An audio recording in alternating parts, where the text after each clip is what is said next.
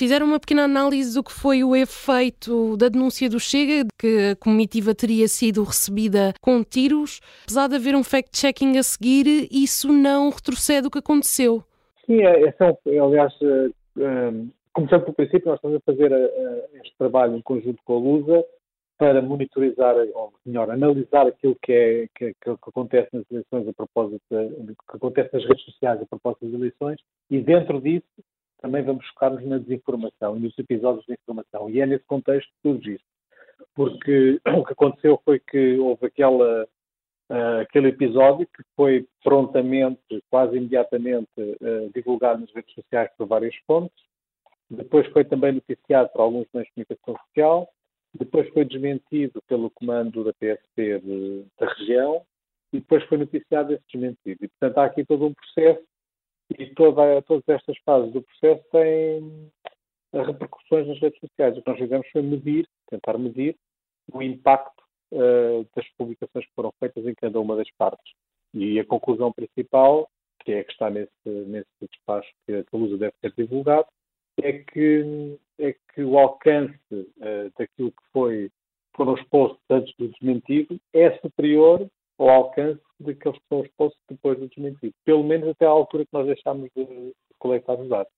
E, portanto, mas esse é, como eu dizia há pouco, ia dizer há pouco, é um fenómeno que não é novo. Ou seja, um, é muito frequente os casos de desinformação terem muito impacto um, quando estão, uh, quando, antes de serem uh, portanto, denunciados ou serem desmentidos e terem, acabarem por ter menos impacto do que tinham, tiveram anteriormente depois de serem desmentidos.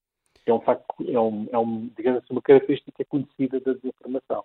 É detectada em muitas outras situações, não só nesta.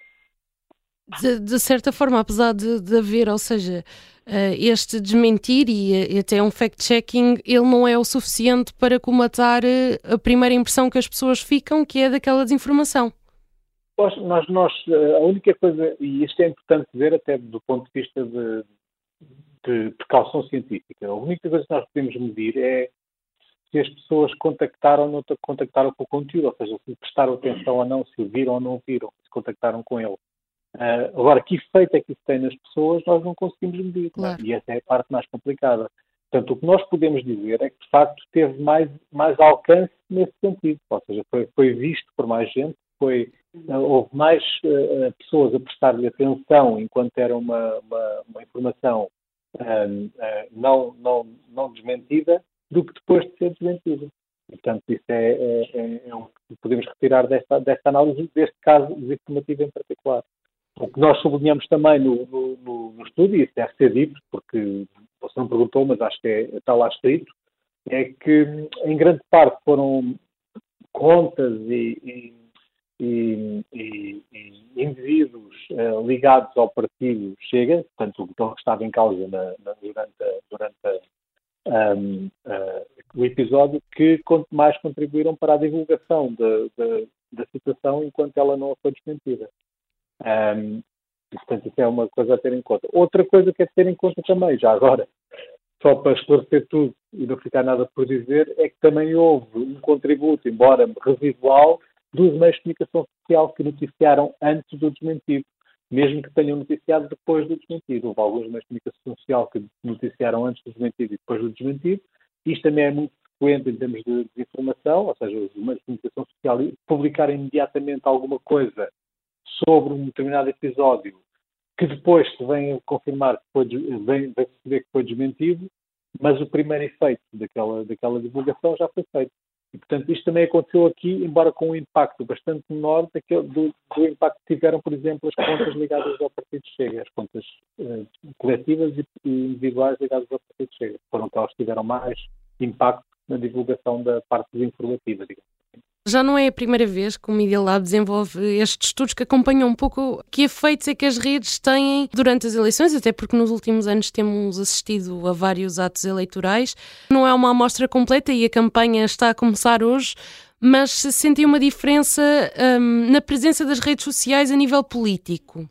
Eu primeiro, eu primeiro queria esclarecer que não é sequer uma amostra, ou seja, nem completa nem incompleta. Não é um critério amostral que está aqui em causa, nós apenas, apenas podemos um, observar aquilo que são as reações das pessoas que decidem reagir. Portanto, nem todas estão em todas as redes sociais, primeiro de tudo, e mesmo as que estão nas redes sociais que nós estamos a observar, nem todas reagem. Portanto, nós não podemos tomar as reações nas redes sociais como um indicador se as pessoas gostam ou não gostam do conteúdo, se potenciam votar ou não votar naquele partido, se gostam ou não gostam daquele partido.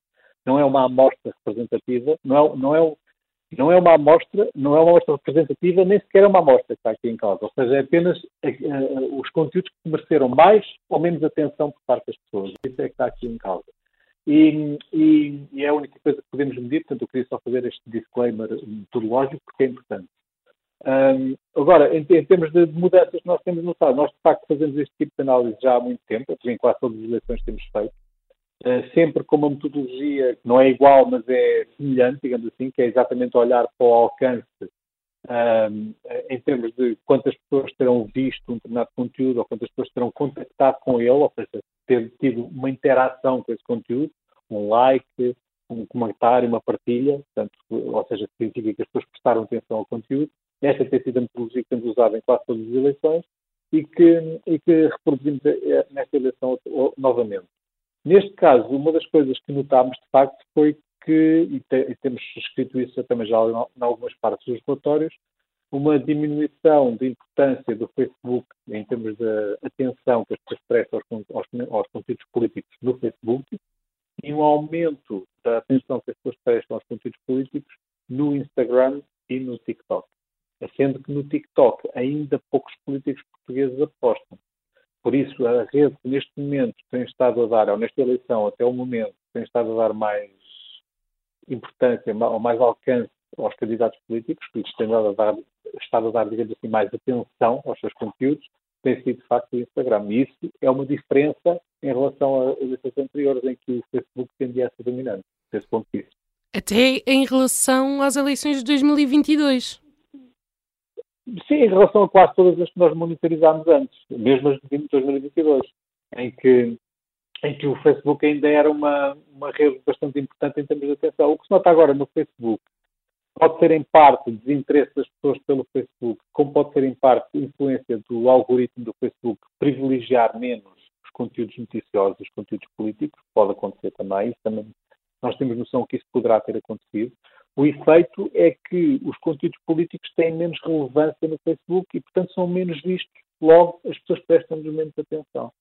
Um, isso pode ser porque as pessoas não, não gostam desse tipo de conteúdos no Facebook, preferem outro tipo de conteúdos, ou porque o algoritmo do Facebook mostra menos esse tipo de conteúdos. As duas coisas são possíveis. Mas temos notado, de facto, essa, essa, essa diferença. Uh, a questão do Instagram tem muito a ver com o facto de, mesmo para outro tipo de conteúdos não políticos, o Instagram ser uma rede que normalmente tem aquilo que nós chamamos de taxas de interação superiores ao Facebook, um, e isso acaba por beneficiar todos os conteúdos que lá estão, incluindo os conteúdos políticos.